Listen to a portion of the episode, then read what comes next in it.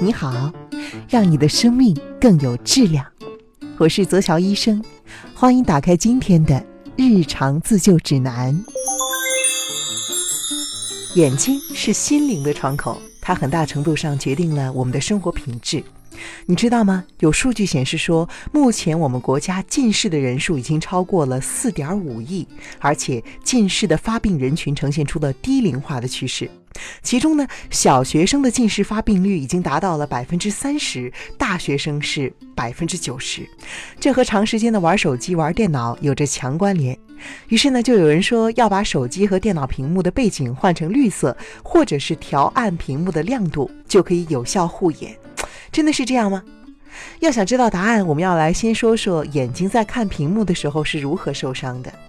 从医学角度来看，视力受损的因素呢有两个，第一个是眼睛疲劳，这是因为注视荧光屏的时候，由于注意力集中，我们的眨眼次数呢会在无意中减少，由每分钟眨眼二十到二十五次减少到五到十次，因为眨眼的主要作用是为了湿润眼球。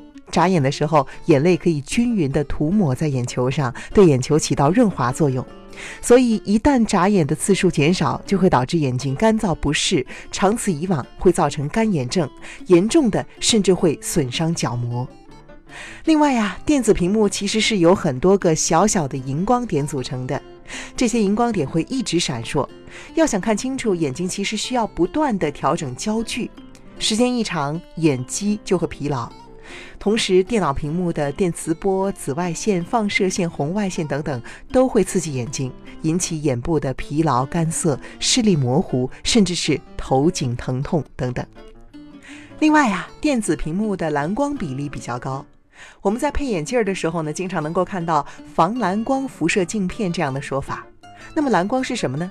它是波长为四百到五百纳米之间的蓝色光线，也叫做高能可见光，是可见光中具有最强能量的光谱段。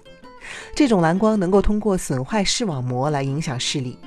电子屏幕发出的正是这种蓝光。如果蓝光照射视网膜的话呢，会产生自由基。什么是自由基呢？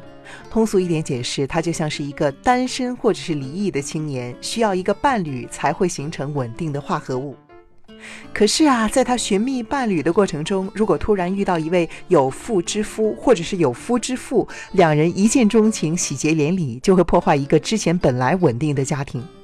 自由基就是指这种单身公害，具有极强的破坏性。它在这里破坏的是视网膜色素上皮细胞，进而引起视力的损伤，而且这些损伤是不可逆的。同时呢，蓝光还会抑制褪黑色素的分泌，影响到睡眠质量。那么回到我们要讨论的问题上，你可能会说，我要完全的抛弃手机和电脑是不可能的。那么我们要问，手机、电脑屏幕背景换成绿色，或者是调暗屏幕的亮度，是不是可以有效护眼呢？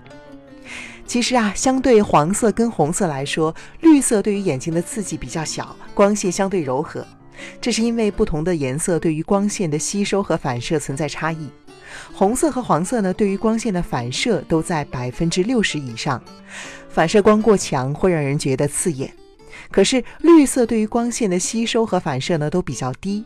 从这个角度来看，也许绿色是有一定的护眼作用。但是只改变了屏幕的颜色，效果是很有限的。这是因为电脑的亮度因素仍然存在，时间长了眼睛依旧会疲劳。那么调暗手机的亮度呢？在一定程度上可以减轻亮光的刺激，但是没有办法减少蓝光对于眼睛的刺激。长时间观看还是会带来眼部的不适。也就是说，调低屏幕亮度的作用可能也比较有限。那么，如果把屏幕换成绿色背景，或者说调暗屏幕亮度，都不是保护视力的有效方法，我们究竟应该怎么办呢？其实啊，答案呢就是合理安排使用电子屏幕的时间。这要从何说起呢？因为短时间内面对电子屏，只会引起视力暂时性的功能变化，经过休息。就可以恢复，但是如果长时间的面对电子屏，比如说两小时甚至是以上的时间，经常如此，就会使你的视力迅速下降。所以在使用电脑和手机的过程中，应该遵循二十二十二十的原则。哪三个二十呢？第一个二十是每二十分钟使用电脑或者手机之后；第二个二十是应该要往二十英尺远，也就是正常成年人一个手臂长的距离；第三个二十是往这个距离注视至少二十秒。大概呀，就是在心中背上两首唐诗的距离。你看，又休息了，又能够增加自己的文化给养，何乐而不为呢？这三个二十，你记住了吗？二十分钟、二十英尺和二十秒。当然了，二十、二十、二十只是我要教给你的其中一个小技巧。另外一个非常重要的技巧就是调整屏幕的高度，而不仅仅是亮度。电子屏的屏幕中心应该在你眼睛水平往前注视的向下十五度，也就是说你是大概微微垂着眼看着屏幕中心。为什么是向下十五度呢？这是因为看电脑的时间长了，眼睛容易干燥。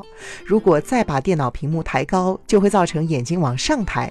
这样的话，眼球暴露在空气中的部分更多，容易导致更多的泪液蒸发，造成眼睛发干。如果这个时候房间比较干，尤其是在开空调和暖风机的时候，眼睛干涩的情况会更加加重。